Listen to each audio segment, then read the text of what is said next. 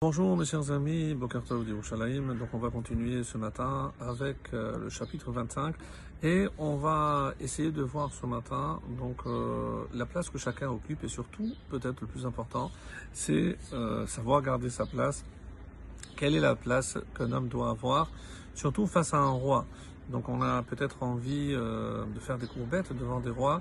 Et ici le roi Salomon, qui par expérience très certainement, va nous faire part de l'attitude convenable, correcte à avoir face à un roi. Et c'est comme ça qu'on est arrivé donc au verset 6 du chapitre 25 qui dit Altit hadar lifne meler ne te glorifie pas devant le roi. Donc évidemment, on veut venir euh, se vanter pour attirer l'attention du roi sur nous. Uvim comme gedolim alta amod. Et ne te mets pas à la place des grands. C'est-à-dire, il faut savoir quelle est notre place. Et ici, l'ifnemeler, ça peut aussi vouloir dire devant le roi. Donc, on ne peut pas se vanter. On l'a déjà vu. Son père, le roi David, nous a déjà dit dans les Tehillim, donc qu'on n'a pas le droit de se glorifier ni pour notre intelligence, ni pour notre richesse, ni notre force, parce que tout vient d'Hachem. Alors de quoi pourrait-on évidemment se glorifier devant un Kadosh Parce qu'on est intelligent, parce qu'on est puissant grâce à notre force ou grâce à notre argent, notre richesse? Non, parce que tout est à Hachem. Obim comme Gedolim et ne te mets pas à la place des grands. Autrement dit, il faut toujours avoir en tête, savoir rester petit et surtout rester à sa place. Qui tov amar lecha alehena, car mieux vaut qu'on te dise alehena, monte ici, mehashpilecha lifne nadiv, que si l'on t'humilie devant, nadiv est aussi un synonyme de sar, comme l'expliquent ici les commentaires, un nadiv, donc un notable littéralement, donc c'est un sar, c'est comme un prince, un conseiller du roi. Donc que si l'on t'humilie devant le prince, Asher que tes yeux ont vu.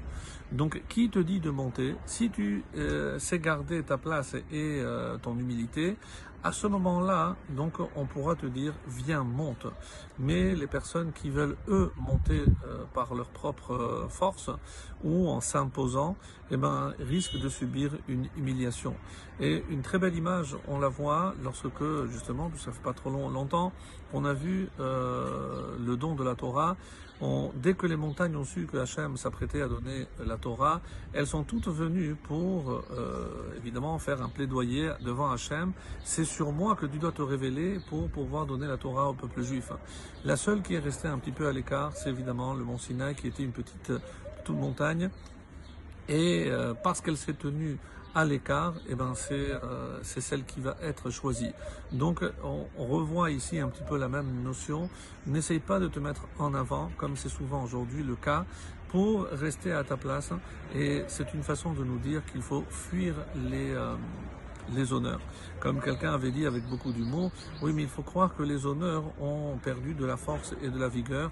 Pourquoi? Parce qu'on arrive à rattraper, il y a beaucoup qui arrivent à rattraper ces, euh, ce cavode, ces, ces, honneurs-là, euh, qui ne leur reviennent peut-être pas. En tout cas, voici ce que le roi Salomon nous conseille, euh, de rester à notre place et attendre qu'on vienne nous dire, allez, Hena, viens ici, ta place, maintenant que tu t'es fait petit, ta place est ici à côté de nous.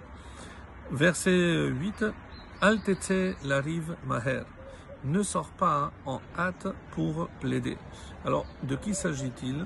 On sait que l'une des fonctions principales du roi, c'était aussi d'établir la justice. On l'a vu avec le roi Salomon, la fameuse, le fameux jugement de Salomon, où lorsque les cas complexes étaient présentés devant le roi. Donc, il avait surtout cette faculté-là d'établir la justice et de faire des jugements équitables.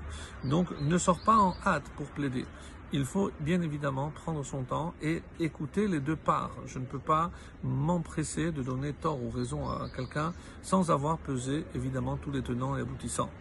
Pourquoi Donc ne sors pas en hâte pour plaider.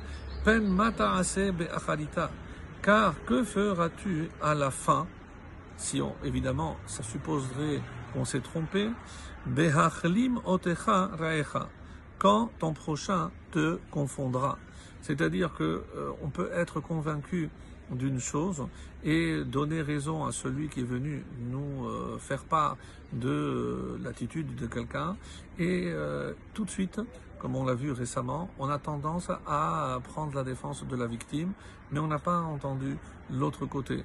Et on se rend compte que finalement, c'était un jugement qui était évidemment tordu, qui n'était pas équitable, parce que je n'ai pas entendu. Donc c'est pour ça que quand il s'agit de juger ici le roi Salomon, et encore une fois, il est plus que bien placé pour euh, le savoir, puisque c'est par expérience qu'il nous parle, il ne faut pas se hâter, parce que euh, quelle honte serait pour un roi si finalement on va exposer son erreur lorsque quelqu'un viendra apporter des arguments contre.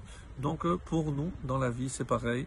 Avant de juger qui que ce soit, donc ne pas prêter l'oreille pour pouvoir rester euh, toujours les caves et et juger tout un chacun toujours selon euh, le mérite.